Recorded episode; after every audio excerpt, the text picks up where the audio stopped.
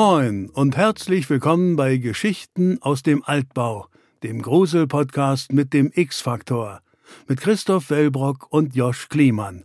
Am Ende jeder Folge liegt es dann an Ihnen, liebe Zuhörerinnen und Zuhörer, Fakten von Fiktion zu trennen und zu entscheiden, ob die Geschichten auf wahren Ereignissen basieren oder ob Christoph und Josch sich alles nur ausgedacht haben. Und bevor wir dazu kommen, ob wir in unseren letzten zwei unheimlichen Geschichten voller schauriger Ereignisse, mysteriöser Vorkommnisse und unerklärbarer Phänomene einen wahren Kern versteckt haben, hier die kleine Spoilerwarnung, denn die neuen Geschichten von Folge 95 mittlerweile beginnen ab 21 Minuten und 1 und dann beginnen wir mit zwei schaurig schönen Geschichten zur neuen Folge. Äh, ich habe letztes Mal angefangen mit der Geschichte Fahrt in die Dunkelheit. Damit haben wir angefangen, ne? Mhm. Ja, deswegen äh, fasse ich die nochmal ganz kurz zusammen.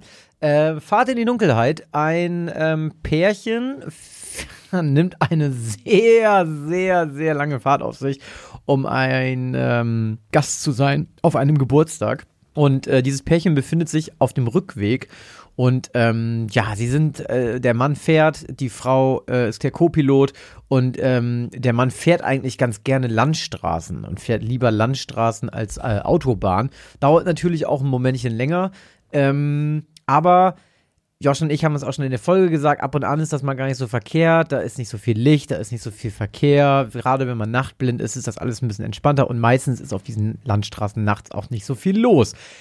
Das wiederum kann einem aber auch zum Verhängnis werden, wenn man zum Beispiel eine Panne hat, denn dann ist da nicht mehr so viel los. Und ähm, eine Panne hat unser Pärchen zwar nicht, allerdings geht ihnen irgendwann der Sprit aus und äh, sie steuern eine ja, kleine verlassene oder ja relativ verlassene Tankstelle an, tanken dort und ähm, der Typ holt sich noch schnell mal eben eine Tasse Kaffee. Beide steigen dann wieder ein und äh, Arrivederci, weiter geht's, ab nach Hause. Ähm, allerdings ähm, ist der Tank nach nur wenigen Kilometern schon wieder leer. Und zwar komplett leer. Und so kommt es, dass sie unfreiwillig nachts auf einer Landstraße stehen bleiben. Und der Mann sich dann entscheidet, ähm, eben zu sagen, pass auf, du bleibst im Wagen, du schließt dich am besten noch ein oder so. Und ich äh, hau mir einen Podcast auf die Ohren und gehe zurück zur Tankstelle ins Dorf und hol Hilfe, beziehungsweise sag Bescheid, dass wir hier irgendwie, ja, Hilfe brauchen, ich hol Hilfe. Und dann diskutieren die, glaube ich, auch noch ganz kurz von wegen, naja, weißt du, wie lange wir schon gefahren sind, das dauert ja ewig und du kannst mich ja nicht allein lassen und lalala. Aber das ist dem Mann eigentlich egal, weil ihm fällt eigentlich keine bessere Lösung ein, eben als das zu tun. Und ja, so, die, die Frau bleibt dann im Auto sitzen und vertreibt sich so ein bisschen die Zeit, indem sie Musik hört. Und irgendwann kommt äh, eine Durchsage im Radio, und zwar eine Sonderdurchsage, denn es wird gewarnt vor einem, ja, Irren, der ausgebrochen ist aus der lokalen äh, Klapsmühle. Und ähm, die warnen auf jeden Fall vor dem, denn der soll sehr, sehr gefährlich sein. Und sie hört dann auch ziemlich schnell komische Geräusche, die auch, glaube ich, von, von oben kommen, vom, vom Dach ihres Wagens und natürlich sofort total verängstigt. Und dann kommt auch noch ein fremdes Auto angefahren und ähm, blendet sie ein bisschen mit dessen Scheinwerfern. Mit Blaulicht sogar schon. Oder mit Blaulicht sogar schon. Und dann ist sie erstmal erschreckt, aber dann merkt sie, okay, das, sind, das ist höchstwahrscheinlich Hilfe, denn es ist die Polizei. Und sie steigt aus und sofort wird sie angebrüllt, glaube ich, dass sie ja herkommen soll oder auf den Boden legen soll, denn es sitzt der ausgebrochene Irre auf ihrem Dach und schlägt auf das Dach. Das war das Geräusch, was sie gehört hat. Aber er schlägt auch mit etwas ganz Bestimmten auf das Dach, nämlich mit dem Kopf ihres Mannes. Hm. Und das letzte, was wir hören, ist ähm, ein Schuss, der sich aus der Pistole des Polizisten löst ähm, und vermutlich den, ähm, den, den kranken, gefährlichen Mann, ich glaube, es war ein Mann, mhm. äh, trifft und ihn niederstreckt. Dann ist die Geschichte vorbei und Wahrscheinlich ähm, hat die Frau überlebt und sich in den Polizisten verliebt und jetzt werden sie glücklich bis ans Ende ihrer Tage. Was man halt so macht. ähm, ja, also natürlich könnte man eigentlich sofort sagen, dass die Geschichte falsch ist, weil wer für 70 Euro sein BMW voll tankt, ähm, das kann ja nicht wahr sein. Nein, Quatsch. Äh, bevor ich sage, was ich denke, sage ich erstmal, was ihr denkt. Ähm, und ich bin überrascht, dass äh, ich jetzt dieses Ergebnis hier lese, dass ich hier lese Das hätte ich nicht gedacht. Denn 33% glauben, dass es wahr ist und 67% glauben, dass es falsch ist. So, jetzt kann man natürlich sagen, hm, hm, hm, wie ist die Auslegungssache dieser Geschichte? Denn gefühlt haben 99% von euch bei Instagram gesagt, dass das eine Urban Legend ist, die ihr alle schon mal gehört habt. Gut, jetzt weiß ich natürlich nicht, ob diejenigen, die sagen, es ist eine Urban Legend und sie dann sagen, aber sie ist wahr, kann natürlich sein. Ich schließe mich der Mehrheit an und sage, sie ist falsch. Allerdings wusste ich, also nicht wusste nicht, ich kannte sie nicht. Ich kannte, nicht? Ich kannte diese Oh, Urban krass. Legend so nicht. Also du kanntest sie scheinbar? Ja. Aber ich habe dann, ich habe irgendwann ähm, das Gefühl gehabt, dass wir so langsam eine Seite gefunden haben, ähm, mit der wir beide gleichzeitig recherchieren. Oh, das weiß ich gar nicht. Allerdings ähm, habe ich nach dem Hören, also ich habe irgendwann schon gedacht, okay, das, das muss sich um so eine urbane Legende handeln. Das Ja. ist ja wirklich wild einfach. Ähm, und das wäre auch äh, ausgedacht, hätte ich auch gedacht, nee, das, das klingt schon alles wirklich super, auch mit dieser, mit dieser Durchsage, Mhm. ne, wie mit diesem, auch mit diesem Clown. So, da fehlt ja auch nur noch, da ist ein Clown, da ist jemand ausgebrochen, Ja, ne? So. ja. Ähm, allerdings, ja, habe ich sie so noch nie gehört. Jetzt, pass auf, jetzt kommt aber mal eine, eine Aussage, die ich, oder eine Vermutung, die ich hier tätigen möchte. Mhm. Und zwar, ich sage, der Tank war das zweite Mal leer, weil der Typ den aufgeschlitzt hat. Korrekt. Ist das wirklich so? ja, ist wirklich so. Sehr gut. Also, ich, äh, das ist die Urban Legend, die auch weithin bekannt ist als The Hook oder The Boyfriend's Death, also zumindest auf Englisch. Äh, The Hook, weil in ganz, ganz vielen Versionen das ein Killer ist mit so einem Haken als Hand, wie Captain Hook oder äh, wie auch immer. Aber das hat, ganz kurz, wenn ich eingrätschen Ja. darf, das hat aber nichts mit einer anderen urbanen Legende zu tun, dass es einer ist, der immer von unten unter den, der unter dem Auto sitzt, oder? Die Weil, Version kenne ich nicht. An die musste ich nämlich denken. Deswegen kam ich auch auf diesen, wir nutzen vielleicht dieselben Seiten mittlerweile. Nee, weil aber da gab es nämlich eine, der sitzt unter dem Auto und der, der schneidet dann immer so dir in die Achillessehne. Ih. Ja, ja. Okay, aber nee, also, es war nicht. natürlich komplett anders jetzt die Story, aber da musste ich was Aber dran denken. ich glaube halt, dass viele von solchen Geschichten sich halt auch irgendwie ähneln. Also zum Beispiel dieses The Hook und The Boyfriend's Death sind eigentlich zwei unterschiedliche Geschichten, die aber halt so ähnlich sind, dass die auch weithin als die gleiche Urban Legend gelten. Äh, in The Hook geht es dann zum Beispiel um diesen Killer mit dieser Hakenhand und das Mhm. ist dann, der Rest ist dann so wie bei mir in der Geschichte in etwa. Und bei The Boyfriend's Death ist es zum Beispiel oft auch so, also in vielen Versionen ist es so, die fahren auch nicht, sondern Da sag mal, Death, also D, also The Boyfriend's Death, also der Tod des Death. Freundes. Okay, Death. Okay, ja, ich habe die ganze Zeit Death verstanden von ähm, hier, gehörlos. Ach so, nee, nee, nee, nee. Sag doch mal Death. Death. Death, ja. Ja. Okay. Ähm, in vielen Versionen ist es auch so, dass die nicht über eine Landstraße fahren, sondern die sind ähm, auf so einem sogenannten Lovers Lane. Ähm, so nennt man diese Orte, die man kennt aus ganz vielen Hollywood-Filmen, wo irgendwelche Jugendlichen sich mit dem Auto dann treffen, Mhm. um rumzumachen oder Sex zu haben und so weiter. Ähm, von dieser Platz an der Klippe, wo man über die, Stadt rüber Also schauen in kann. Deutschland eigentlich das Äquivalent dazu, diese speziellen. Autobahnraststätten. Ne? Ach so, ja, vielleicht. ja, wir haben so diese. Fetischparkplätze. Und äh, deswegen vermutet man auch, dass der Ursprung davon die sogenannten Lovers Lane Morde sein könnten. Das ist keine Reihe von einem Killer oder sowas, sondern es gab einfach eine Zeit, in der viele Paare ermordet wurden an solchen Orten. Von vielen verschiedenen Killern. Das war einfach so ein Ding für, für eine Krass. Zeit lang in Hat Amerika. der, hat der Dings das nicht auch gemacht? Der, Zodiac? Ja, genau, bei Zodiac ist auch ah, so halb, Also dass sie dann Film picknicken ne? irgendwie. Ja. Aber das ist auch so ähnlich. Nee, stimmt. Nee, da Nee, ist die einen waren auch genau ne? an so einer ja. Stelle, du hast recht, ja. Genau, und deswegen äh, kam, die Geschichte kam auf in den 50ern in den Staaten und war so 1959 bei super vielen Jugendlichen bekannt und auch in den 60ern weitergetragen und hat sich dann noch über die ganze Welt verbreitet. Also in den 70ern gab es zum Beispiel Versionen, die man in Malaysia finden konnte von dieser Geschichte. Also dann war es schon überall gefühlt. Ähm, und ja, in dieser, die, die Version davon sind einmal das mit der Hook, mit dem Hakenhand-Irren, der entflohen ist und die Leute damit aufschlitzt.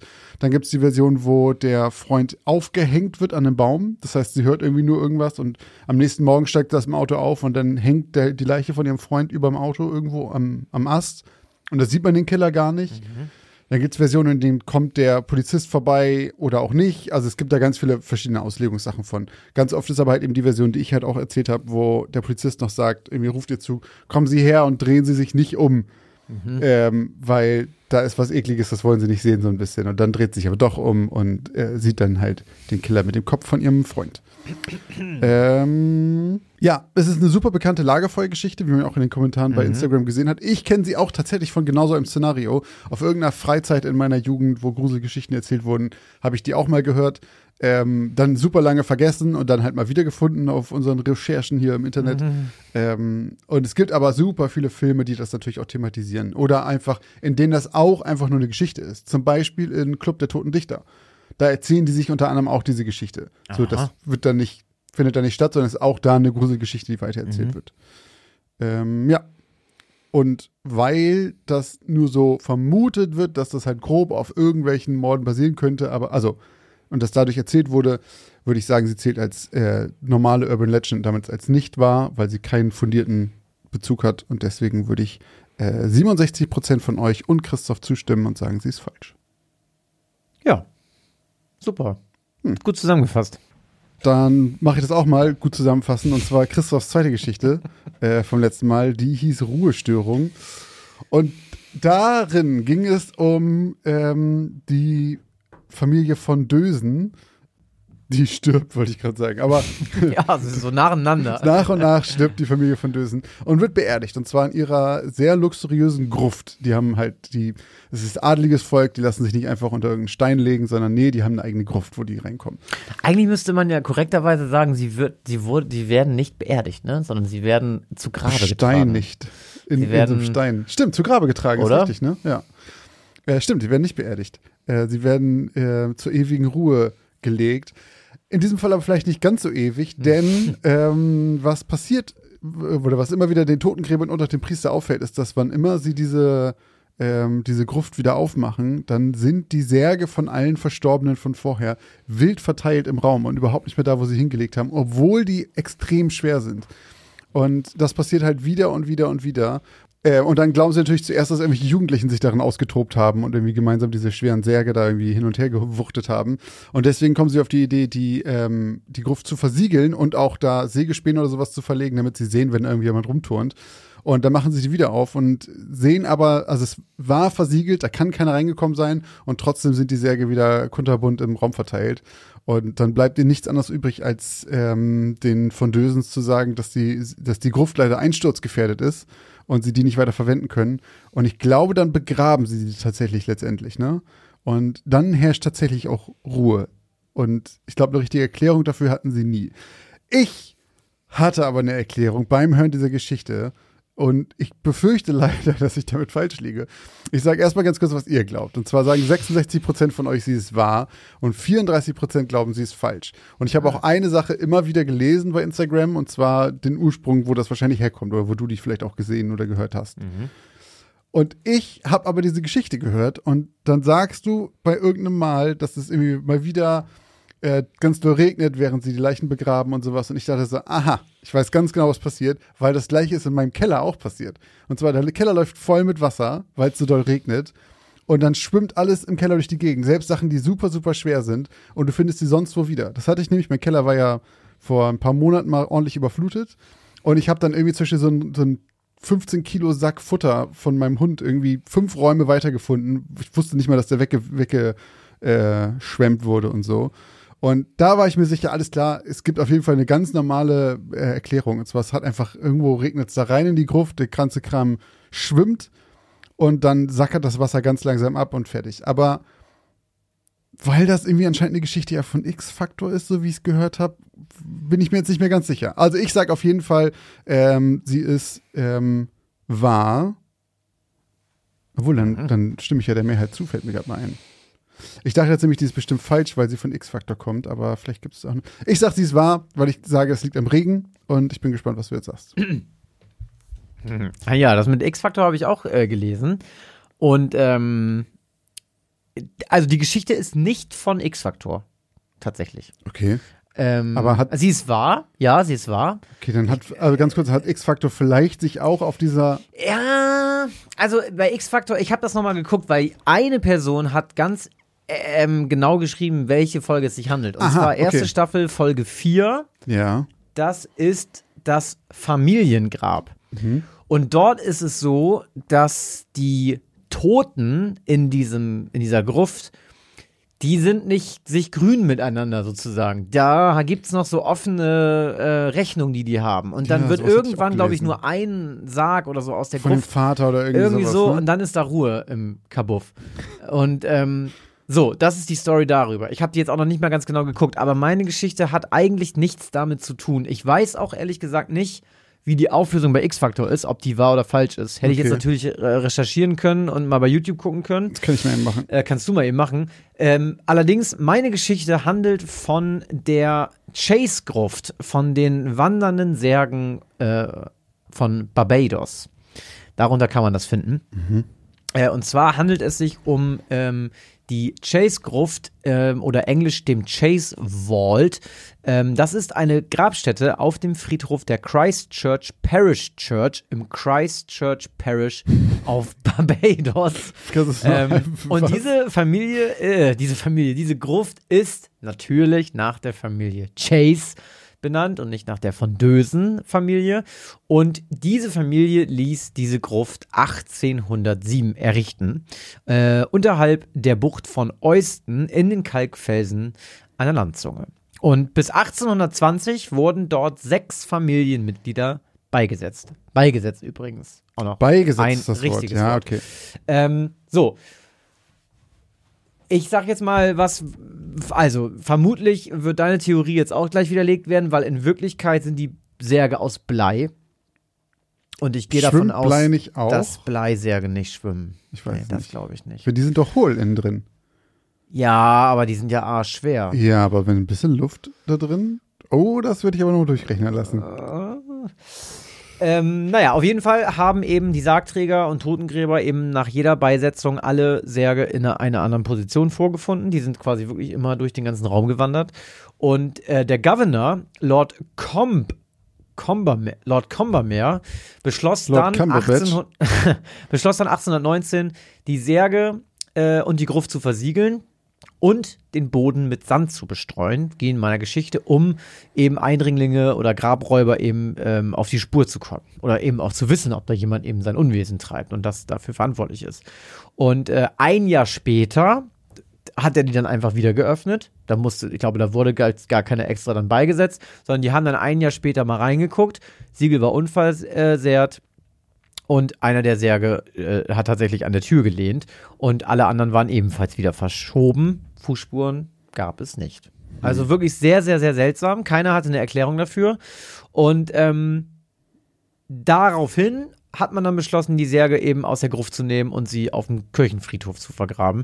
Und seitdem, also seit 1820, steht diese Gruft leer. Und bis heute kann niemand erklären, was dafür verantwortlich ist. Ähm, es gibt Theorien, und zwar immer noch nach wie vor Vandalismus, Überschwemmung ist eine Theorie, tatsächlich Ja. auch, tektonische Plattenverschiebung und Erdbeben. Äh, und es gibt natürlich auch einige wenige, die dahinter übernatürliche Phem- äh, Phänomene vermuten, wie zum Beispiel einen Voodoo-Zauber. Äh, und es gibt Forscher, die davon ausgehen, ähm, dass die Freimaurer, warum Natürlich. auch Okay. immer, Müssen auch immer dabei sein. Gerüchte über diese Gruft verbreitet haben. Denn Lord Combermere war selber Mitglied der Freimaurer. Allerdings weiß man nicht warum und was die? Motive sein Ja, okay. könnten. Ähm, aber tatsächlich ist es einfach bis heute nicht klar, was da passiert ist, warum diese Särge da rumgewandert sind so lange. Dass das passiert ist, ist sehr gut belegt und ähm, sehr gut dokumentiert. Diese Gruft steht auch, glaube ich, immer noch. Ähm, kann man sich angucken, wenn man mal nach Barbados fährt. Äh, wenn ihr da mal Urlaub macht, dann ma- macht, schickt gerne ein Foto. Aber ja, Das wäre witzig. tatsächlich jemand bei Instagram hat auch geschrieben, äh, der hat auch deine Theorie gehabt. Mit dem Wasser? Und hat auch geschrieben, irgendwie, es hat irgendwie komischerweise immer geregnet bei den Beisetzungen.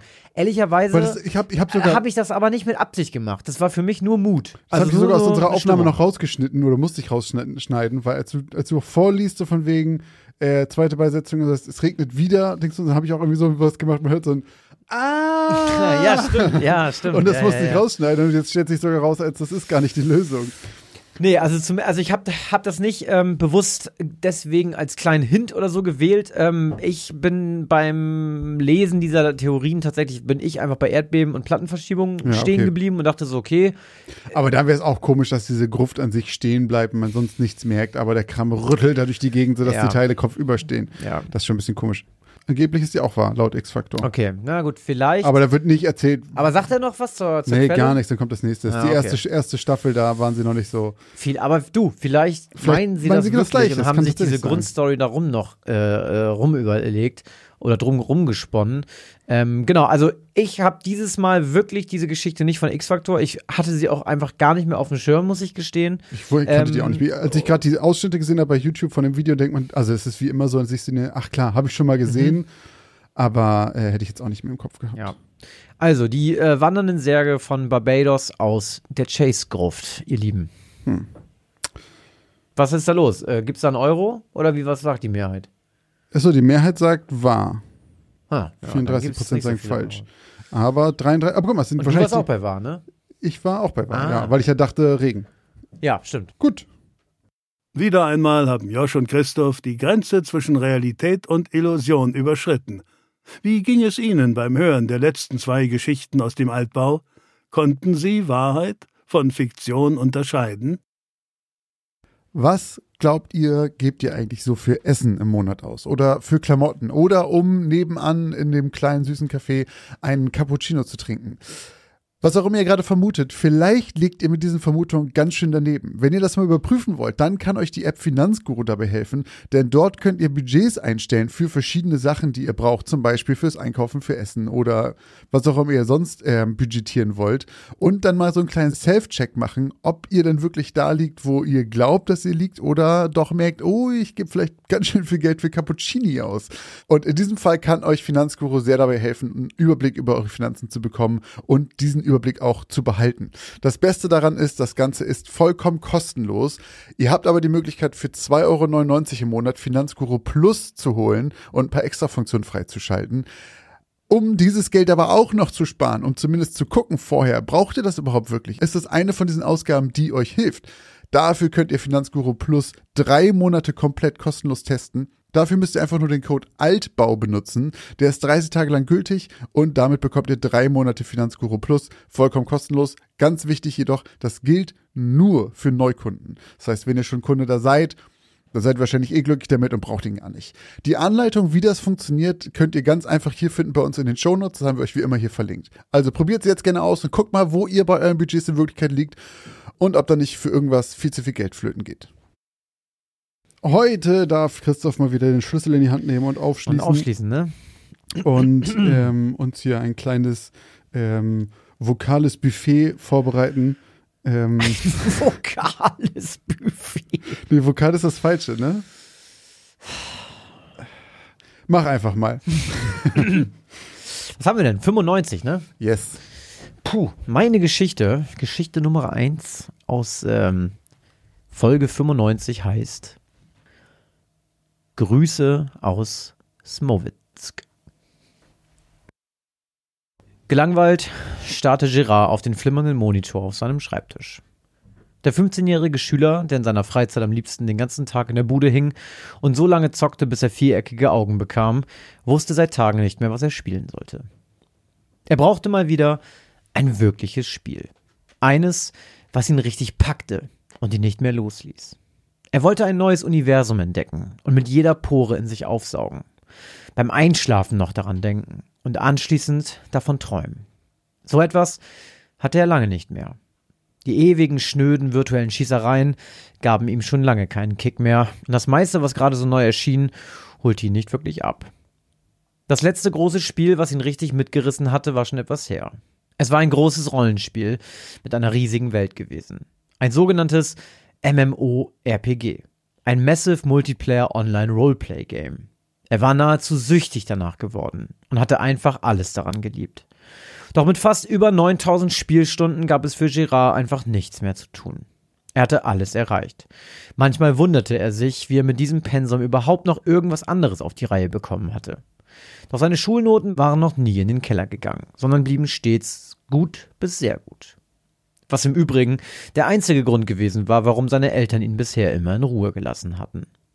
Doch eine Kehrseite hatte die Medaille natürlich. Wirklich viele Freunde besaß Girard leider nicht. Weder in der echten noch in der virtuellen Welt. In beiden Welten blieb er lieber freiwillig Einzelgänger. Er hasste Verpflichtungen oder Kompromisse. Er brauchte keine Freunde, weder um etwas zu unternehmen, noch um sich helfen zu lassen. Gähnend scrollte er durch die Website eines Online-Magazins.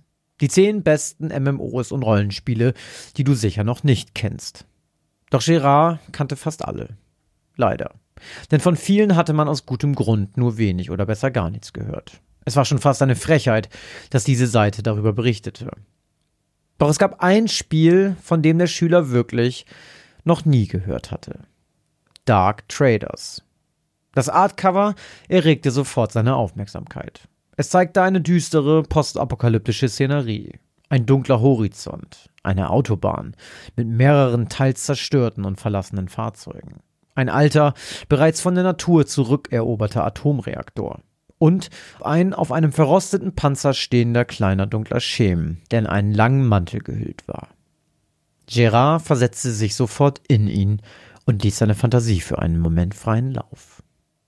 Dann überflog er die grobe Inhaltsangabe auf der Website und öffnete einen neuen Reiter mit einer Suchmaschine. Er musste mehr erfahren und herausfinden, wo er es spielen oder kaufen konnte. Nach ein paar Stunden intensiver Recherche war er Feuer und Flamme. Dazu kam noch, dass das Spiel Free-to-Play, also umsonst war. Man konnte es auf der Website der Entwickler herunterladen und dann konnte es losgehen. Doch ein Blick auf die Uhr bremste Gerard etwas. Es war höchste Zeit, ins Bett zu gehen. Er musste die Nerven seiner Eltern nicht überstrapazieren. Denn auch wenn sie ihn größtenteils in Ruhe ließen und ihn sogar mit ihren Kreditkartendaten für digitale Käufe unterstützten, gab es auch noch Regeln. Und an die hielt sich der 15-Jährige. Er bookmarkte sich die Website, schaltete seinen Computer aus und machte sich anschließend fertig fürs Bett. Die Vorfreude brodelte in ihm. Er musste erneut an das Artcover denken und machte sich noch lange Gedanken darüber, was wohl in der Welt von Dark Traders passiert war, bis ihm einige Minuten später die Augen zufielen.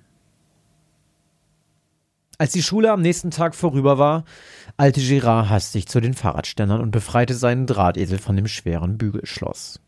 Er wollte keine Sekunde länger auf dem Schulgelände vergeuden als nötig und so früh es ging mit dem Spiel beginnen.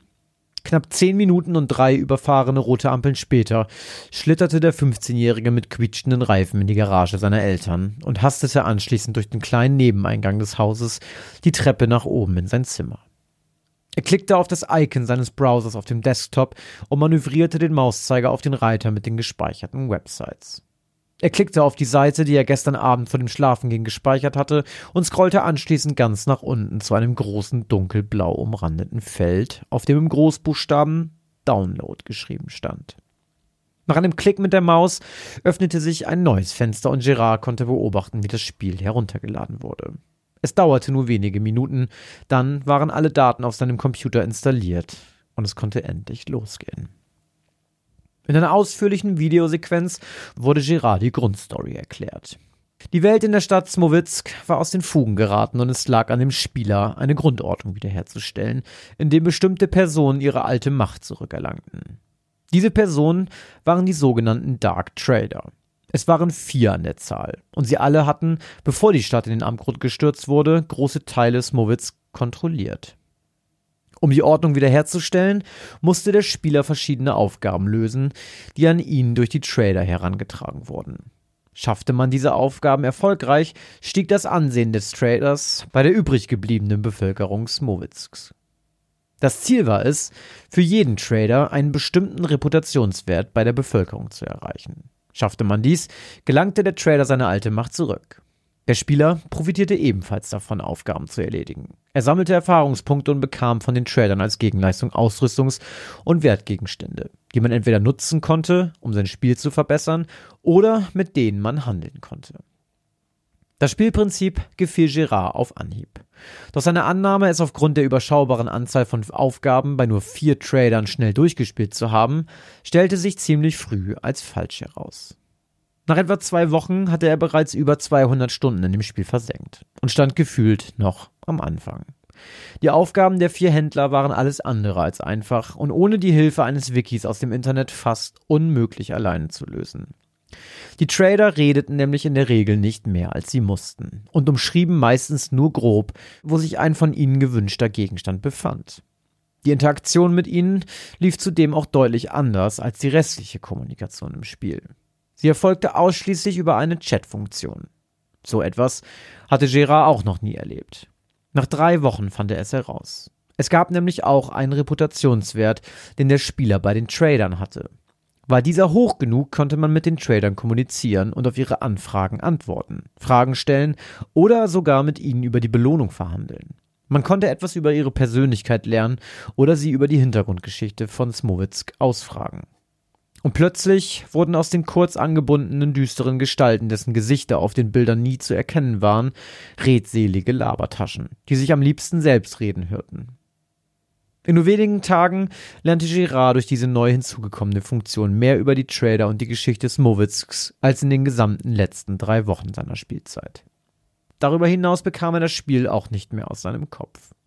In jeder Minute, die er nicht an seinem Schreibtisch verbrachte, dachte er an Smowitz verlassene Kopfsteinpflastergassen, in dessen Fugen sich kleine Wasserpfützen des sauren Regens sammelten, der ständig auf die Stadt niederprasselte.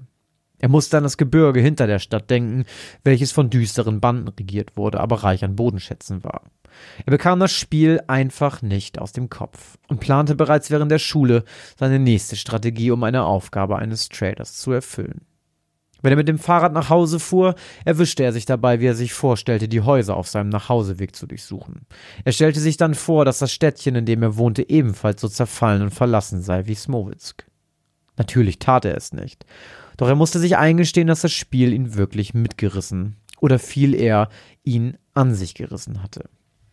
Seine Noten waren zwar noch im grünen Bereich, doch seitdem Gérard auf dem Download-Button gedrückt und das Spiel gestartet hatte, war aus dem ehemaligen Einserschüler ein Zweienschreiber geworden, der in spontan angesetzten Klassenarbeiten auch mal nur mit einer 3 abschnitt. Und auch wenn das noch kein Weltuntergang war, fiel es seinen Lehrern natürlich auf. Und es dauerte nicht lange, und Gérard fand sich nach dem Abendessen noch etwas länger am Küchentisch wieder. Der Stoff sei aktuell einfach schwerer als sonst, versuchte er seinen Eltern klarzumachen. Nein, natürlich habe es nichts mit dem Spiel zu tun. Gereizt trippelten Gerards Fingerkuppen auf dem Eichenholz des Tisches herum, während er versuchte, das langweilige Gerede seiner Eltern zu überhören. Doch das vernichtende Urteil konnte er nicht überhören oder ignorieren.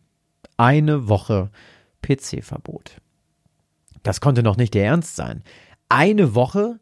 Er war immer noch besser als der Durchschnitt seiner Klasse.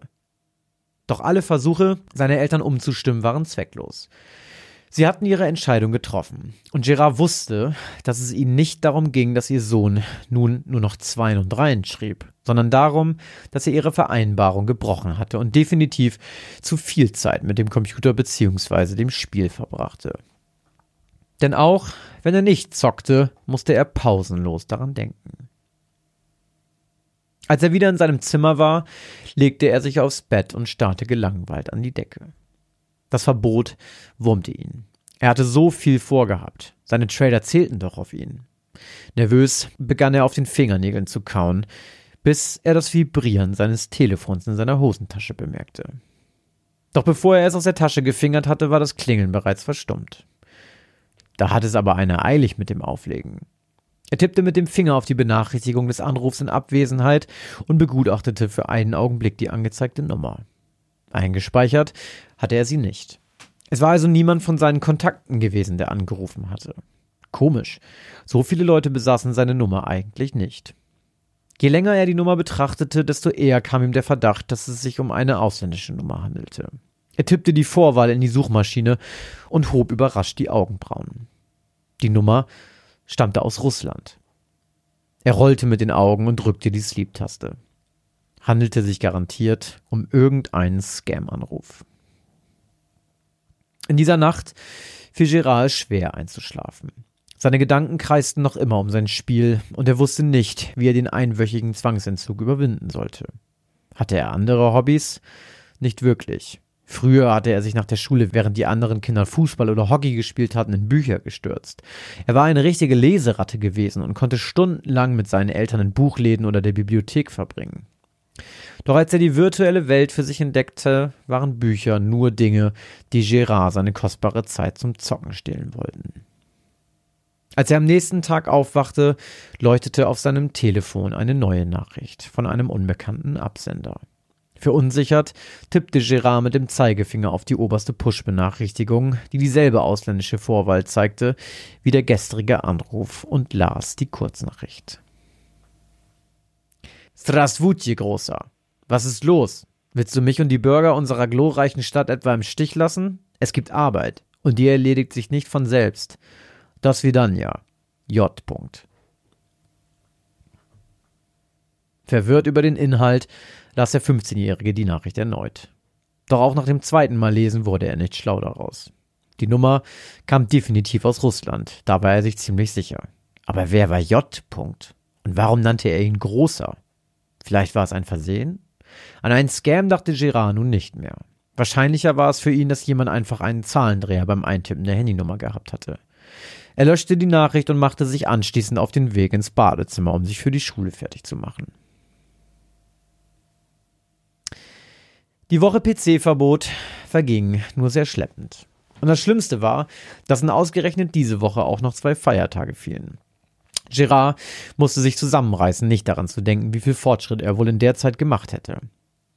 Die ganze Woche lang dachte er daran, was wohl gerade in der Welt von Smowitzk ohne ihn passierte. Er dachte an die Trader, Juri, Ivanka, Rojosch und Swadek und natürlich an seinen Charakter. Die seltsamen Anrufe und Nachrichten hatten sich bis zum letzten Tag seiner Zwangspause nicht wiederholt. Doch als Gerard am Donnerstagabend nach dem Abendbrot auf seinem Bett saß und den Kopf tief in die Seiten eines Fantasy-Romans vergraben hatte, vibrierte sein Telefon abermals und eine Benachrichtigung einer SMS leuchtete auf. Bei dem Absender handelte es sich erneut um eine russische nicht eingespeicherte Nummer. Doch nachdem Gerard die SMS gelesen hatte, glaubte er nicht mehr an eine Verwechslung. Privet, Nichtsnutz. Eine Woche habe ich nichts von dir gehört. Glaubst du etwa, dass du dich so einfach aus dem Staub machen kannst? Es steht einiges auf dem Spiel, Geradovic. Lesen ist was für Schwächlinge. Sei ein Mann und tu, was getan werden muss. Meine Geduld ist fast am Ende. Packer. R. Lesen ist was für Schwächlinge, wiederholte Gerard leise und sprang auf. Mit pochendem Herzen hechtete er zu seiner Zimmertür und löschte das Licht. Danach schlich er geduckt zu seinem Fenster und linste vorsichtig nach draußen auf die Straße. Sie war verlassen. Was zur Hölle sollten diese Nachrichten? Und woher wusste der Absender, dass er auf seinem Bett lag und las? Inzwischen zitterte er am ganzen Körper. Er las die Nachricht erneut. Eine Woche habe ich nichts von dir gehört. Eine Woche? Doch Gerard war sich sicher, dass dieser Unbekannte noch nie etwas von ihm gehört haben konnte. Er hatte weder die Nummer eingespeichert, noch kannte er irgendeinen Kerl, der sich R. nannte. Doch dann stutzte der 15-Jährige für einen kurzen Moment. Für den Bruchteil einer Sekunde dachte er daran, dass. Aber das konnte ja gar nicht sein. Was für ein Schwachsinn. Jetzt ging ja wirklich die Pferde mit ihm durch. Er musste an die erste SMS denken, die mit J. signiert war. J. und R. Juri und Rojosch. So hießen zwei der düsteren Trader aus Gerards Spiel, und Smowitsk war eine fiktive Stadt, die irgendwo im Westen Russlands lag. Gerard schlug sich mit der flachen Hand mehrmals sanft gegen die Stirn, um diesen Unsinn wieder aus seinem Kopf zu verbannen. Doch der Gedanke hatte sich festgesetzt. Seine Frist würde morgen ablaufen, und wenn seine Eltern ihn auch nur dabei erwischen würden, wie er den Finger auf den Anknopf seines PCs legen würde, würde sie ihn vermutlich noch härter bestrafen als noch vor einer Woche. Doch Gerard ging diese absurden Überlegungen nicht mehr aus dem Kopf. Musste er denn wirklich immer an dieses Spiel denken? Er sah auf die Uhr. Und plötzlich kam ihm eine Idee. Streng genommen war es auf die Stunde genau eine Woche her, dass seine Eltern das Verbot über ihn verhängt hatten. Die Woche war also eigentlich um. Und zu seiner Überraschung überzeugte Gerards Argument seine Eltern. Gut aufgepasst, lobte ihn sogar sein Vater. Aber hör zu, übertreib es bitte nicht wieder. Wenn du ehrlich zu dir bist, hat dir diese Zwangspause vielleicht sogar mal ganz gut. Habe ich recht? Doch Gerard antwortete nicht. Wie vom Blitz getroffen rannte der 15-Jährige die Treppenstufen hinauf in sein Zimmer und schaltete seinen Rechner ein. Wie vor einer Woche trippelte er nervös mit den Fingerkuppen auf der Tischplatte seines Schreibtisches herum, während er darauf wartete, dass das Spiel endlich startete. Wenige Minuten, die ihm wie eine Ewigkeit vorkamen, später betrachtete er das vertraute Artcover von Dark Traders, welches ihm schon von Anfang an in seinen Bann gezogen hatte. Als der kleine Ladebalken am unteren Rand des Bildschirms sich gefüllt und das Spiel das Hauptmenü geöffnet hatte, klickte Gerard sofort auf das Spiel Dark Trader und starrte auf die vier vermummten Gestalten. Sofort fiel ihm etwas auf und sein Herz rutschte ihm abermals in die Hose. Die Reputation von Juri und Riosch war auf Null gesunken. Nur Ivankas und Swadeks Reputation war noch genau so wie vor einer Woche. Das konnte ja wohl nicht wahr sein. Die ganze Arbeit und Mühe, die er sich gemacht hatte, es war alles umsonst, weil er eine Woche nicht spielen durfte? Er klickte auf das Chatfenster von Juri und begann eine Nachricht zu verfassen, als er aus dem Augenwinkel bemerkte, dass Juri ihm zuvorgekommen war. Strasje, Großer, spar dir die Mühe. Ich habe jemand anderen für meine Drecksarbeit gefunden. Das Vidania, J. -Punkt. Gerard konnte es nicht fassen, was er da las. Die Nachricht klang genau wie die erste SMS. Er konnte fühlen, wie sein Herz erneut begann schneller zu schlagen. Was war mit diesen Tradern los? Hast du mich versucht anzurufen? tippte Gerard und klickte auf Senden. Die Antwort kam prompt. Duck. Ja, übersetzte Gerard flüsternd und bekam eine Gänsehaut. Dann öffnete sich plötzlich Rioschs Chatfenster. Privet, Gerarovic. Endlich zurück aus der Zwangspause, was? Warst ja lange genug weg. Bliat, in der Stadt ist die Hölle los. Vielleicht machst du dich nützlich. Ich hab Arbeit für dich. Dabei. R. -Punkt. Jetzt bekam Gerard es wirklich mit der Angst zu tun. Ohne nachzudenken sprang er verängstigt von seinem Stuhl und zog den Stecker des Computers aus der Steckdose in der Wand. Dann klopfte es plötzlich an seiner Tür und Gerard zuckte vor Schreck zusammen. Ja? keuchte er. Hey Gerard, es tut mir leid, wenn dein Spiel vielleicht gerade nicht funktioniert, aber der Router funktioniert leider noch immer nicht. Der Router? fragte Gerard. Ich verstehe nicht. Na, der Router ist seit heute Nachmittag ausgefallen. Wir haben schon den halben Tag kein Internet. Ich hab's dir nicht gesagt, weil du eh noch PC-Verbot hattest. Aber jetzt wollte ich dir kurz Bescheid geben, dass du vielleicht doch erst morgen wieder so richtig loslegen kannst. Als Gerards Vater die Tür zu Gerards Zimmer wieder geschlossen hatte, wurde der 15-jährige kreidebleich. Nicht, dass es sowieso schon höchst merkwürdig war, dass ihm die Trader offensichtlich private Nachrichten schrieben und zugaben, dass sie dafür verantwortlich waren. Das war ja noch mit viel Fantasie zu erklären, wenn sich jemand im Team der Spieleentwickler einen Scherz erlaubt hatte und Gerard als Juri oder Royosh Nachrichten schrieb. Seine Telefonnummer könnte sich der Scherzkeks natürlich aus seinen Kundendaten geholt haben. Es war alles absolut absurd, aber durchaus möglich. Doch ohne Internetverbindung war es unmöglich, dass ein Mensch im Namen der Trader mit Gerard chattete. Dann vibrierte es in der Hosentasche des Schülers und sein Magen verkrampfte sich, als er die ausländische Nummer über dem Bildschirm flackern sah. Mit angehaltenem Atem öffnete er die SMS. Dobry Vesche, Gerarovic. Glaub nicht, dass du mir so leicht vom Haken springen kannst. Solange meine Reputation bei den Bürgern von Smowitsk nicht wiederhergestellt ist, gehörst du mir und hast zu tun. Verstanden? R. -Punkt. Gerard schaltete sein Telefon aus und steckte den Stecker des Computers wieder in die Steckdose. Als der Rechner hochgefahren war, öffnete er den Dateienordner des Spiels, doch suchte vergebens nach der Datei, um das Spiel zu deinstallieren.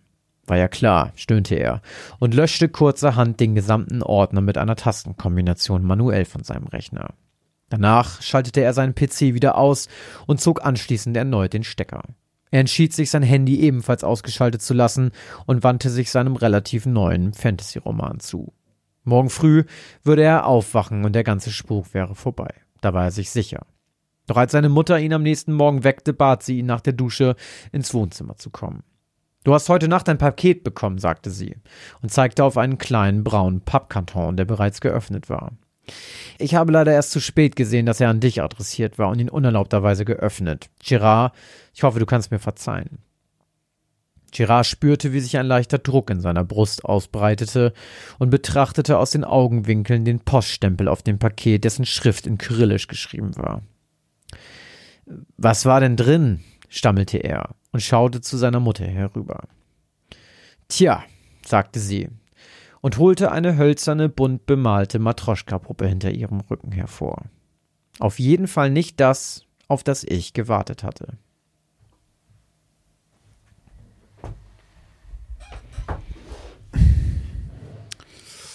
Grüße aus Tarkov war das, ne? der Name der Geschichte, kann das sein? Hm, Ich hatte, hast du eigentlich mal das Spiel Stalker gespielt? Ähm, wenn das so ungefähr Doch, keine Ahnung. 2006, 2007 rausgekommen ist, dann kann das sein, dass ich mir das mal tatsächlich, ja, ich glaube ja. Ist das Ich für eine vage Antwort? Ja, es gibt irgendwie noch so ein anderes Spiel wie Stalker und ich weiß noch nicht mehr, wie, wie, wie viele ähm, Teile es davon gibt, aber ich weiß noch den ersten Teil davon, der kam raus und da gab es noch Videotheken. Ja. Und ich hatte noch einen PC zu der Zeit. Und ich weiß, dass ich das, äh, das muss so ungefähr zur selben Zeit wie Bioshock gewesen sein. Würde ich jetzt behaupten. Weil da habe ich denselben Trick angewendet. sein. Ja. Ich habe mir nämlich auf Videothek ausgeliehen und dann die Crack-Echse, die gecrackte Echse runtergeladen, Spiel zurückgebracht. Das hat aber jeder einfach so Oder? gemacht. Ja, ja, jeder. ja, ich auch. Und äh, deswegen, ich habe das gespielt, aber nicht durchgespielt. Ja, okay. Weil da, daran muss ich so ein bisschen denken, weil, also, dieser Tarkov-Vergleich für alle, die uns nicht bei, ähm, bei Twitch folgen, falls ihr es noch nicht macht, solltet ihr es machen, unter garda-live. Äh, da zockt Christoph in letzter Zeit dauernd ähm, Escape from Tarkov. Und da äh, ist der Vergleich natürlich leicht, das zu sehen, aber ich finde gerade dies mit so irgendwie, was war Aber warum eigentlich? Einfach wegen diesem Russisch und irgendwas mit den Russisch? Tradern. Ich, ich, ich kenne das Spiel ja nicht. Ja, ja. Aber ich denke da immer nur, du erzählst immer irgendwas von irgendwelchen Scaffs und so weiter. Und dann denkst du, okay, das ist so ähnliches Milieu. Aber dieses ganze, was was mit äh, kaputte Welt, Atomgedöns und so, das ist alles ein bisschen Stalker-mäßig. Ähm, ja, aber das Internet geht ja gar nicht. Das heißt, also, ich finde, das ist so ein, so ein Doppeltwist drin, weil einerseits denkt man dann erst so, okay, der wird irgendwie von irgendwas da verfolgt. Ah, nee, das Internet geht aber nicht. In dem Moment war ich mir über, war ich überzeugt davon, dass sich das alles einbildet. So von wegen, okay, der hat einfach eine sehr, sehr krasse Fantasie und schiebt vielleicht irgendeine Psychose und bildet sich das deswegen ein. Aber dann kommt halt dieses Paket an, was dann plötzlich wieder was aus der materiellen Welt ist. Und ja, ich habe gar keine Ahnung. Ich habe das noch nie in meinem Leben gehört. Ähm, ich werde es mir sowieso gleich nochmal anhören, äh, wenn ich die Folge schneide. Aber ich bin, ich, ich bin ein bisschen ratlos auf jeden Fall. Äh, und bin schon sehr gespannt auf übernächste Woche. Wie ist die Stadt? Smowitsk. Smowitsk. Das kann natürlich, einerseits kann es natürlich sein, dass das irgendein Easter Egg ist und das heißt übersetzt irgendwas. Aber ich meine, bei Christophs von Dösens und so weiter, da weiß man nie so genau, das kann auch einfach ausgedacht sein, ich weiß es nicht. Achso, deswegen auch noch Escape from Tarkov. Ich habe ja gestern, war das gestern, in den Stream mal ganz kurz reingeschaut. Und da ging es noch irgendwie um irgendwelche Sätze, die irgendwelche Leute sagen auf Russisch und so weiter. Und hat es irgendwie aus, dem, aus der Community noch übersetzt. Ja, stimmt. Ja, ja. Und deswegen war ich noch umso mehr da, weil jetzt auch ganz viele russische Wörter bei dir da mit drin waren in den Nachrichten von den, von den Tradern. Ey, du, ich weiß es nicht. Ähm, ja. Ich äh, werde nochmal in mich gehen, auf jeden Fall. In mich gehen müssen. Naja, gut. Ähm, aber äh, machen wir weiter mit ähm, einer Geschichte und weniger mit, äh, also mit einer Geschichte aus dem Podcast und weniger mit Geschichten aus unserer Jugend. Schinken, Geschichten aus den Äh, Jugendsünden. Wir sind gespannt auf deine Geschichte heute, Josh. Meine Geschichte von Folge 95 trägt den Titel Fremdes Ebenbild. Enttäuscht legte Melanie den kleinen schwarzen Spiegel zur Seite. Enttäuscht, aber nicht unbedingt überrascht. Natürlich hat es nicht funktioniert. Sie griff nach dem ausgedruckten Zettel über Kristallomantie, der neben ihr lag, zerknüllte ihn und warf ihn in Richtung von ihrem Papierkorb, den sie knapp verfehlte. Keine Vision, keine Trance, keine Weissagung war ihr erschienen, egal wie lang sie ihren Blick auf die dunkle Oberfläche konzentriert hatte. Ihre einzige Reaktion war aufkeimende Langeweile gewesen. Reine Zeitverschwendung. Sie machte eine mentale Notiz und fügte Kristallomantie der langen, langen Liste von übernatürlichen Experimenten, die sie ausprobiert und als Blödsinn abgestempelt hatte, hinzu. Enttäuscht schaute sie aus dem großen runden Fenster ihres Zimmers im ausgebauten Dachgeschoss ihrer Eltern. Leichter Herbstregen prasselte von außen dagegen und verschleierte ihren Blick auf die laubbedeckten Straßen. Melanie schaute auf die Uhr und war erstaunt, dass es bereits 18 Uhr war. In etwa einer Stunde würde es da draußen schon düster sein. Vorbereitend knipste sie die Lichterketten an, die über ihr halbes Zimmer verteilt waren und das Dachgeschoss in gemütliches orangegelbes Licht tauchten. Melanie liebte ihr Zimmer. Sie hatte es sich eingerichtet, wie sie sich immer das Klassenzimmer für Wahrsagung in Harry Potter vorgestellt hatte. Überall lagen Teppiche auf dem Boden, ihr Schreibtisch war mit einer rötlichen Tischdecke verschlagen und vor den Fenstern hingen dicke rubinrote Vorhänge. Ihre Bilder hatte sie in reichlich verzierten und gold angesprühten Rahmen an die Wände gehangen oder auf Tische gestellt. Ein großer Ankleidespiegel, der ähnlich verziert war, stand inmitten des Raumes zwischen kleinen Sitzkissen und gepolsterten Stühlen. Im Sommer konnte es hier oben schon mal sehr warm werden, aber jetzt im Herbst und bald im Winter war es die gemütlichste Höhle, die sie sich vorstellen konnte. Melanie verbrachte viel Zeit hier oben. Sie war 17, doch anders als viele ihrer Freundinnen hielt sie nicht so viel von irgendwelchen Partys oder gar Drogen. Sie rauchte nicht einmal und trank so gut wie nie Alkohol. Stattdessen hatte sie für sich vor ein paar Jahren etwas anderes entdeckt, was sie selbst bewusstseinserweiternde Experimente genannt hatte. Egal ob Tarotkarten, Teeblätter lesen, Atemexperimente zum Hyperventilieren oder Ouija-Boards. Melanie probierte einfach alles aus. Alles, was ihren Blick auf den Alltag irgendwie verändern könnte. Leider passierte in der Regel genau das, was ihr auch heute mit der Kristallomantie passiert war. Nämlich gar nichts. Die meisten solcher übernatürlichen Phänomene waren nicht viel mehr als aufgebauschte Gerüchte und hysterische Übertreibungen. Und trotzdem konnte Melanie nicht anders, als sie alle auszuprobieren. Immer mit dieser leisen Stimme in ihrem Kopf, die sich stumm fragte, was wäre wenn? Was, wenn tatsächlich etwas Wahres dran ist? Und bis sie diese Frage endgültig beantworten können würde, würde sie weiter jede noch so seltsame Theorie ausprobieren.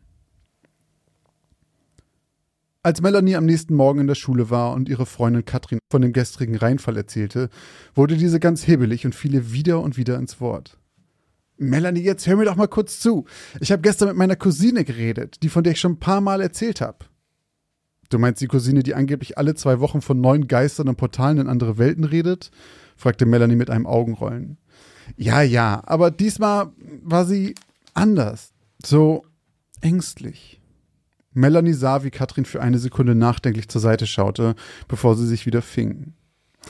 Auf jeden Fall hat sie von diesem Trick erzählt, den man machen kann. Also, um genau zu sein, hat sie mir gesagt, ich soll ihn bloß nicht machen.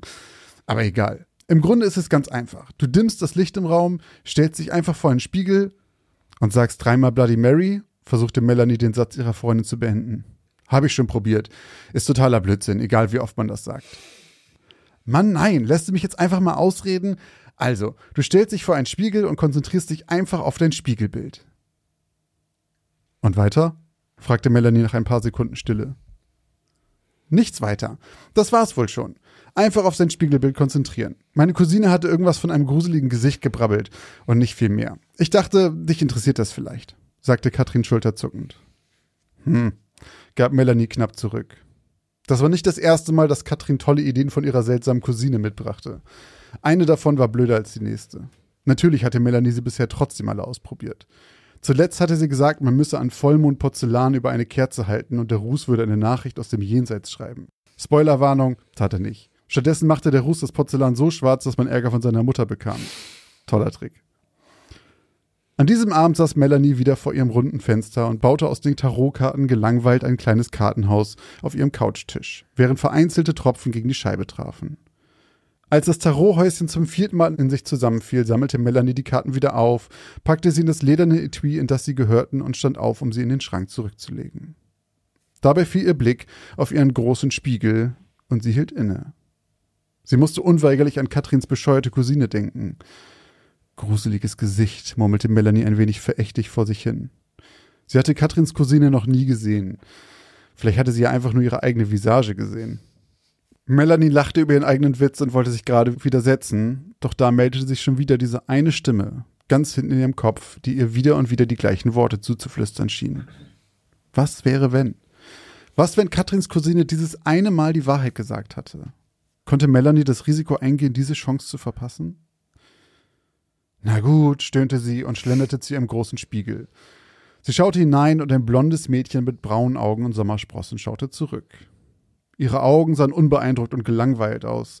Die Sommersprossen waren blass zu dieser Jahreszeit und die Mundwinkel hingen leicht nach unten gekrümmt herunter. Das blonde Haar war achtlos zu einem struppigen Dutt gebunden und sie trug eine graue Jogginghose und einen blauen Pullover. Sie sah aus, als ob sie das Haus heute definitiv nicht mehr verlassen würde. Melanie grinste bei dem Anblick ihres zerzausten Spiegelbildes. Dann atmete sie aus, stellte sich gerade hin und konzentrierte sich auf ihr eigenes Gesicht. Minuten vergingen, ohne dass etwas geschah, als sie sich an die Worte von Katrin erinnerte. Hatte sie nicht etwas von gedimmtem Licht gesagt? Melanie schaltete alle Lampen im Zimmer bis auf eine Handvoll Lichterketten aus, sodass der Raum im Dachgeschoss nun leicht von warmem Orange erleuchtet war. Sie atmete einmal tief aus, stellte sich wieder vor den Spiegel und schaute in ihr nun gedimmtes Gesicht. Wieder vergingen ein paar Minuten. Und dann passierte es. Melanie bemerkte plötzlich, wie sich etwas in dem Spiegel bewegte. Und es war nicht der Körper an sich. Es geschah etwas in ihrem Gesicht. Es war zunächst kaum bemerkbar, doch ihr war, als würde ihr linkes Auge langsam wandern. Stück für Stück schien es sich in Richtung ihrer Nase zu bewegen. Doch es war nicht nur ihr Auge, auch der Mundwinkel des Spiegelbilds bewegte sich, zuckte unnatürlich, entblößte wieder und wieder ein Stück von ihren Zähnen, von ihrem Zahnfleisch. Die Lippen kräuselten sich, verschmolzen, hingen hinab wie nach einem Schlaganfall, das eine Auge war mittlerweile ganz nah an dem Nasenrücken, während das andere hinabgewandert war und beinahe auf dem Wangenknochen zu sitzen schien. Auch der Schädel ihrer Reflexion schien sich einzudellen, als würde eine unsichtbare Keule wieder und wieder darauf einprügeln. Dann fror die Fratze, zu der ihr Gesicht geworden war, plötzlich vor ihren Augen ein. Melanies eigener Gesichtsausdruck vor dem Spiegel war zu einem Ausdruck des Ekels und der Angst geworden. Sie hatte sich keinen Zentimeter bewegt, sie konnte es nicht. Fasziniert und geschockt zugleich hatte sie den Wandel jenseits des Spiegels verfolgt. Sie schloss die Augen. Doch das Negativ des verzerrten Abbilds ihres Gesichts war noch immer in ihre Netzhaut eingebrannt, als hätte sie zu lange in eine Glühbirne geschaut. Sie hielt die Lider weiterhin geschlossen und wartete darauf, dass der Schatten vor ihrem inneren Auge verblasste, bevor sie sie wieder öffnete. Für eine Millisekunde blitzte ihr die verzerrte Fratze breit grinsend mit blutrotem Zahnfleisch aus dem Spiegel entgegen, bevor die Gesichtszüge wie an einem Gummiband wieder in ihre Ursprungsposition zurückschnellten. Melanie schreckte schreiend vor dem Spiegel zurück und schaltete das Licht ein. Weißgelb erleuchtet schaute sie das verängstigte Gesicht eines 17-jährigen Mädchens aus dem Spiegel heraus an. Unverzerrt und schockiert. Sie versuchte das Gesehene irgendwie rational zu erklären, doch außer der Möglichkeit, dass sie einfach müde sei, fiel ihr nichts ein.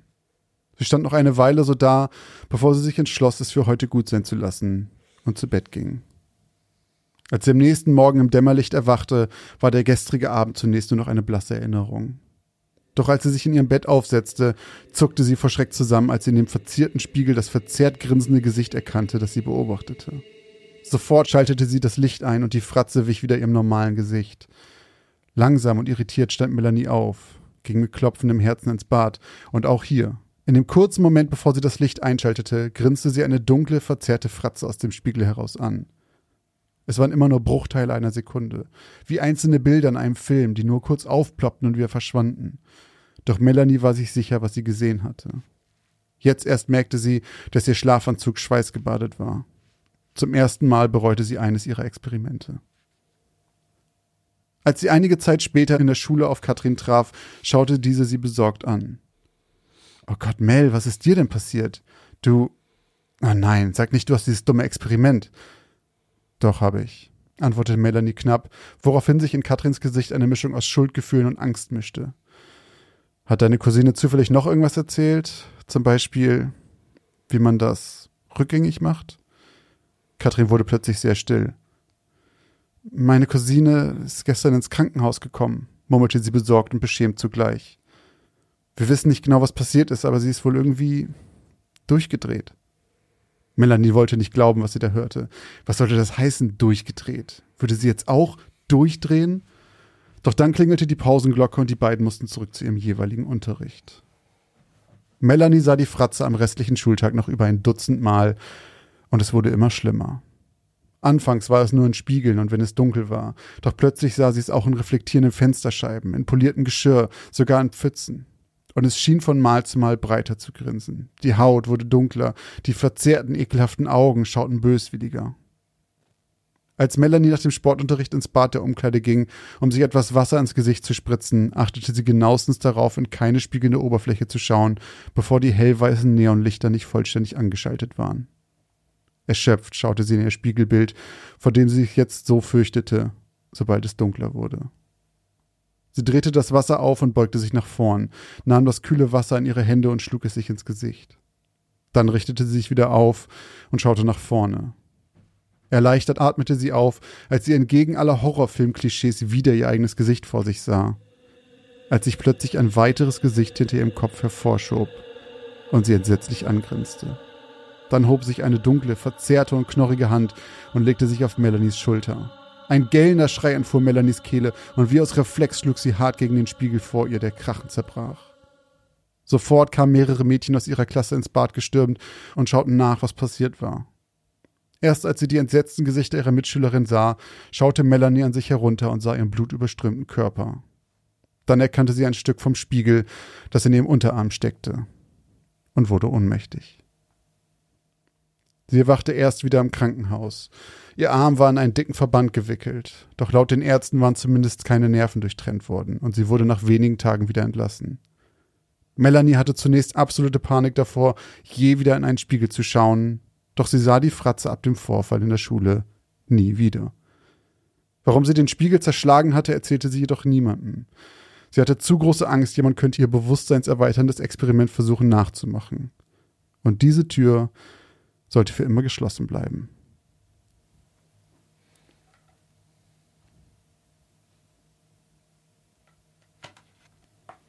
Kommt mir irgendwie sehr bekannt vor. Diese Story. Aber nochmal zum Ausgangspunkt des Experiments. Du guckst einfach nur in den Spiegel und dimmst das Licht. Mhm. That's it. That's it. Mach doch mal nach. Also solange ich da nicht irgendwas auf Latein oder rückwärts äh, nochmal sagen muss. Was machten denn dann irgendwelche Maskenbildner oder Schauspieler, die stundenlang so. bei gedimmtem Licht geschminkt werden? Ja. Oder konzentrieren die sich dann nicht auf ihr Spiegelbild? Kannst du es gut, wenn du beim Friseur bist, in den Spiegel zu gucken? Ich mag das überhaupt nicht. Doch, ich kann das doch. Oh nee, während ich beim Friseur sitze und mein Spiegelbild sehe, ich denke die ganze Zeit einfach, ich bin der hässlichste Vogel der Welt. Weil sie die Haare, im- ich kann, kann's Ja, am Und ich denke Anfang, und ich denke ja. die ganze Zeit auch, was machen die da? Das ist doch so eine Scheiße. Ich hasse das. Ich weiß ja nicht, wo du zum Friseur gehst, aber Ich bin aber mit dem Ergebnis auch immer zufrieden, aber währenddessen fühle ich mich ganz fürchterlich. ich finde diese. Transformation einfach mega geil. Ich komme da rein, sehe aus wie ein Waldschrat und gehe raus als Sexgott. Da muss man immer zu sagen, Christoph geht halt immer rein mit so zwei Millimeter Haare und geht immer raus mit null ungefähr. So, das ist die, die, Das stimmt nicht. das ist der Unterschied, den das immer macht. Das stimmt nicht. Christoph guckt immer und sagt immer, oh, ich muss auch dringend wieder zum Friseur und denkt so, sieht halt aus wie immer. Obwohl jetzt ist, ich meine, diesmal sehe ich den Unterschied ja auch. Christoph ist auch gerade wieder f- Ja, fresh also vom, jetzt habe ich einen anderen, anderen, mal einen anderen Look. Aber Ja. sonst sieht man den Unterschied auch. Sonst habe ich, äh, sind die Seiten lang, mein Bart sieht wild aus. Und wenn ich zum Friseur gehe, wird der Bart gemacht und meine Seiten sind kurz. Mhm. Und äh, es sieht alles wieder ein bisschen gepflegter aus. Na gut. Du, Aber klar, es ist halt immer derselbe Look. Deswegen ist das Ding. Und es sind wie nur oft nur gehst zwei hin? Wochen. Ja, Alle zwei Wochen. Ja, das ist halt die Sache. äh, Ich gehe halt, ich gehe halt alle drei Monate Echt oder so so. selten. Also im Moment glaube ich nicht mehr so selten, aber es war mal eine Zeit lang alle drei Monate. Und es ist halt wirklich ey, so. Echt? Aber ich gehe halt hin, wenn ich wirklich aussehe wie ein Obdachloser. Und ich komme immer raus und sehe dann aus, als ob ich morgen zur Bundeswehr eingezogen werde. Und das ist halt so ein bisschen okay. Ich muss, muss, Nur Extreme kennt der Mann. ich muss vielleicht so einen Tonus dazwischen finden, über dem ich irgendwie die ganze Zeit happy damit bin. Aber äh, nochmal zu dieser Geschichte zurück. Also erstmal ultra unangenehm. Sowas. Immer in diesen, ah, in diesen Sekundenbruchteilen da diese Fratze zu erkennen und dann, ah, und dann machst du das Licht an. Aber das, ah, da klingelt es auch irgendwo bei mir. Aber so, und am Ende äh, ist eigentlich alles gut. Sie sieht wieder ihr normales Spiegelbild. Sie sieht auch diese Fratze nicht mehr so oft. Und dann plötzlich kommt aber die Fratze und kommt zu ihrem Spiegelbild dazu und greift ihr sozusagen auf die Schulter im Spiegel. Ist natürlich die Frage, ob sie das auch in Wirklichkeit gespürt hat. Und dann schlägt sie zu. Ja, das hätte wahrscheinlich jeder von uns getan, offen gesagt. Ähm, und dann ist vorbei. Dann ist Ende. Vielleicht ist das aber auch einfach die Lösung des Problems. Spiegel kaputt machen? Den Spiegel kaputt machen in dem Moment, wo die Fratze zu sehen ist. Und dann entlässt man sie in die Welt. Dann, sucht, jetzt ist sie frei. Jetzt, und sie, sie sucht den, sich jetzt ein neues Opfer. jetzt ist sie aus den Rissen rausgekrochen. Weil das ist ja die Frage eben, die, die, ich, die ich hatte. Weil wenn das jetzt so, das klingt ja auch so ein bisschen nach so einem Dämon, der sich dann so auf dich festgesetzt hat, ne? Der so, ist dann ja. bei dir und der bleibt dann bei dir. Aber, die, aber der kann ja nicht einfach nur kommen, weil du mal in den Spiegel guckst, fünf Minuten. Und das Licht dimmst. Also, das ist so ein bisschen das, wo, womit ich struggle. Also, es kann jetzt ja auch alles aus seiner Fantasie entsprungen sein. Klingt ehrlich gesagt aber schon nach so einem Experiment. Es klingt so ein bisschen nach dieser Geschichte, die ich einmal hatte mit dem, ähm, mit dem Experiment im Schrank. Mit den Streichhölzern oder so. Stimmt. Ne? So, mhm. so, wo ich jetzt so denken würde, ah, da hat Josh bestimmt irgendwo bei Reddit oder so, so, so, ein, so ein Gruseltest gefunden. Vor allem dieses, ähm, was wäre wenn, das ist ja auch so, eine, so ein dein, dein, so ein Zitat von dir. Nur ist es bei dir genau das Gegenteil. Du bist so. genau das Gegenteil zu ihr. Du würdest es niemals machen, weil dein Kopf sagt, was wäre wenn. Genau, ich sag auch, was wäre wenn, aber das ist mein Grund, das nicht zu tun. Genau, zu tun. ja, genau. Ja, okay, ja, hast recht. Ähm, fand ich aber gut. Also fand ich, ähm, ja, fand ich gut, ey. Das, also, wenn, wenn ich das noch wirklich nie aus einem Horrorfilm gehört habe, dann können ja hier mal ein paar Drehbuchautoren äh, genau hören. Ohne Witz, das klingt, das klingt für mich wie ein Film, den hm. ich geguckt habe, ah, aber. In der Zukunft den du in der Zukunft geguckt haben wirst. werde, ja. Geguckt haben werde. Futur 2 ja, hier. Das kommt mir irgendwie sehr bekannt vor. Aber ja, fand ich gut. Äh, hm. Aber ich musste am Anfang natürlich auch denken, das kenne ich doch hier alles schon. Ähm, Astro Dingsbums. Christa, Kristall, das hatten wir doch alles schon. Das ne? hatten wir schon mal. Aber ja, in einer anderen Geschichte hat es funktioniert. Vor allem, ich habe dieses Wort noch nie gehört. Nur in deiner Geschichte. ja. Und jetzt höre ich es nochmal. Ja, das war das. Mit derselben ähm, Betonung. Das war das äh, Scrying Mirror, oder wie es hieß, ne? Dieser schwarze Spiegel. Diese ja. Stimmt, genau. Wo, genau. Was war da denn nochmal? Da kam der Spiegel von einem Flohmarkt oder sowas?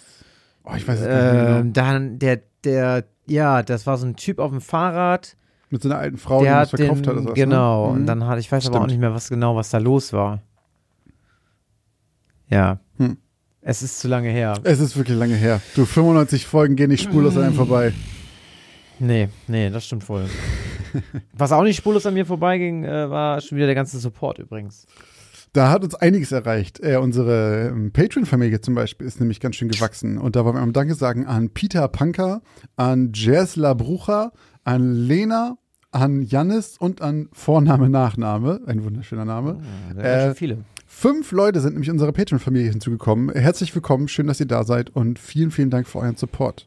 Ja, vielen, vielen Dank. Viel Spaß mit den bisschen extra Geschichten, die wir da für euch vorbereitet haben. Und ab jetzt auch viel Spaß mit den äh, werbefreien Folgen. Mhm. Ähm, ganz vielen Dank auch von mir. Ganz vielen Dank auch an alle anderen Supporterinos. Nämlich der Ole hat uns auch unterstützt und äh, lässt Grüße ausrichten aus Addis Abeba aus Äthiopien, so weit weg ist der gute Ole und hört unseren Podcast. Vielen, vielen Dank. Äh, natürlich auch ganz vielen Dank an alle anderen, die uns immer noch bei Steady und Patreon regelmäßig supporten. Vielen, vielen Dank, ihr Lieben. Ähm, das freut uns wirklich sehr. Mit Ole können wir jetzt einen weiteren Pin in unsere große Weltkarte der Garda-Hörer reinpacken ähm, und sagen Äthiopien einen Haken dran haben wir auch wen. Sehr schön. Falls ihr uns auch supporten möchtet, dann findet ihr alle Links dazu auf unserer Website geschichtenausdemaltbau.de. Äh, dort könnt ihr bei Patreon, Steady oder bei PayPal uns unterstützen. Äh, diese Links sind aber auch alle nochmal hier in den Shownotes zu finden. Ja, ich möchte mich auch nochmal einmal bedanken. Das habe ich, hab ich nämlich jede Folge vor vergesst es aber jede Folge zu sagen. Und zwar möchte ich mich, möchte ich mich mal auch nochmal ganz herzlich bedanken bei allen Menschen, die uns bei Spotify ähm, oh ja. Kommentare und äh, ja, auch so Reaktionen Folgen, ne? und sowas schreiben. Also das ist eine relativ neue Funktion. Und ähm, Josh und ich sind da ja relativ unregelmäßig in diesem, ähm, in dieser. Also ich gucke da so einmal die Woche, gucke ich da rein. du da rein? Also ja. wir haben da so eine Oberfläche, wo wir halt unseren Podcast, äh, die Statistiken und sowas sehen können. Und da ist jetzt eben auch diese Reiter hinzugekommen, dass wir eure, ja, eure Reaktion auf die jeweiligen Folgen sehen. Und ähm, ja, da möchte ich einfach mal Danke sagen für den regen Austausch, der da stattfindet. Wirklich, wirklich ähm, sehr viele coole Nachrichten, auch ein paar äh, Verbesserungsvorschläge mit dabei. Äh, generell auch vielen Dank an alle, die uns eine Bewertung dagelassen haben. Insgesamt, ähm, das könnt ihr natürlich auch immer noch mal tun, wenn ihr uns irgendwie was sagen wollt, äh, wie, der, wie ihr den Podcast findet, ob gut, ob schlecht, ob Verbesserungen, äh, bla bla bla, dann könnt ihr das natürlich einfach machen, indem ihr eine Bewertung bei iTunes schreibt oder uns eine äh, saftige 5-Sterne-Bewertung gebt bei Spotify. Das, das, das wird uns eine Lehre sein. Das wird uns eine Lehre sein. Falls ihr uns aber wirklich noch ein paar Kommentare da lassen wollt oder Anregungen oder eine Geschichte, die ihr irgendwo gefunden habt, dann könnt ihr es natürlich entweder bei Instagram machen, auf dem äh, Geschichten aus dem Altbau-Account oder uns privat bei Instagram schreiben, die sind ja auch verlinkt Oder ihr nutzt das Kontaktformular auf geschichten aus dem Altbau.de, denn da könnt ihr reinschreiben, was auch immer ihr uns für Gedanken mit uns teilen wollt. Da kriegen wir immer wieder mega nette Nachrichten. Wir versuchen auf alle zu antworten. Äh, bei manchen sind wir ein bisschen in Verzug. Dauert manchmal ein bisschen. Ja, aber ähm, wir versuchen da wirklich drauf zu antworten. Wir lesen sie auf jeden Fall alle. Die Zeit zum Antworten braucht man natürlich dann auch nochmal irgendwann. Äh, aber ja, das wäre so das Ventil, falls ihr noch ein paar Worte loswerden wollt. Genau, Stichwort auch Instagram, folgt uns dann natürlich sehr gerne auf dem Kanal. Dann Mhm. könnt ihr auch in Zukunft bei unseren Umfragen mitmachen, ähm, könnt ähm, Folgen, also Auflösungen sehen zu äh, Folgen und Geschichten, denn da gibt's auch ähm, viel äh, Hintergrund-Content eben zu den, zu den vor allem wahren Geschichten. Ab und an gibt's auch mal eine, weiß ich nicht, irgendein Bild von Josh und mir, wenn wir mal wieder irgendwie zusammen saufen waren. Es wird auch mal wieder Zeit, ne? Ist schon Ähm, lange, lange Ja, wir müssen wieder. eigentlich mal wieder was machen. Und Halloween steht ja auch vor der Tür, da kommt bestimmt auch noch was auf euch zu. Vielleicht auch bei ähm, Patreon oder Steady. Da wird es auf jeden Fall noch was geben. Mhm, da wird es aber auch vielleicht noch mal was für, für alle anderen geben. Das hat sich ja mittlerweile so eingebürgert. Ach so, das Ähm, will, ja. äh, Also, weil Halloween wird dieses Jahr, natürlich fällt diese Folge wieder nicht auf Halloween, aber auf, an Halloween wird es natürlich was geben und für die Patreons und die Steadies wird es natürlich noch was extra geben. Wir sind so ein ist- kleines Stück ja, nach Halloween. klar. Mhm. Ach so, ist ja klar, sorry, ich habe dich unterbrochen. Äh, wir sind, ich glaube, vier Tage nach Halloween kommt unsere Halloween-normale Folge quasi raus. Ach so, echt? Kommt dann am dem Freitag schon wieder. Ja, am, am dritten. Wir verpassen uns ganz knapp. Aber man kann ja trotzdem so ein bisschen, thematisch sind wir ja noch quasi da. Das passt ja schon. Ja. Ähm, genau, aber äh, eine richtige Folge gibt's natürlich noch mal bei Patreon und Steady. Genau, und sonst ähm, wäre ich fast schon jetzt, würde ich sagen, wir sind am Bist Ende du durch für heute? oder? Ich gucke mal kurz in meinen ähm, Notizen für heute. Ne, habe auch nichts mehr. Vielen Dank, dass ihr bis hierhin dran wart und unserem äh, Gebrabbel zuhört. Ja. Bis dann. Vielen Dank fürs Zuhören und bis zur nächsten Geschichte aus dem Altbau.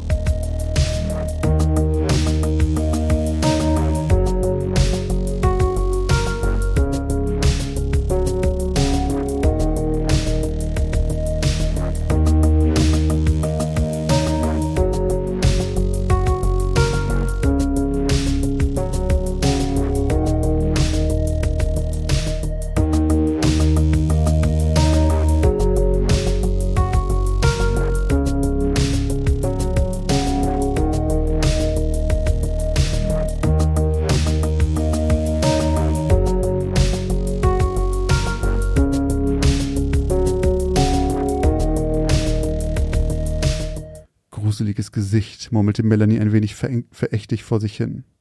Sie hatte Katrins Cousine noch nie gesehen. Vielleicht hatte sie ja einfach nur ihre eigene Visage gesehen. Melanie lachte über ihr eig Genau wie du. Wie bescheuert.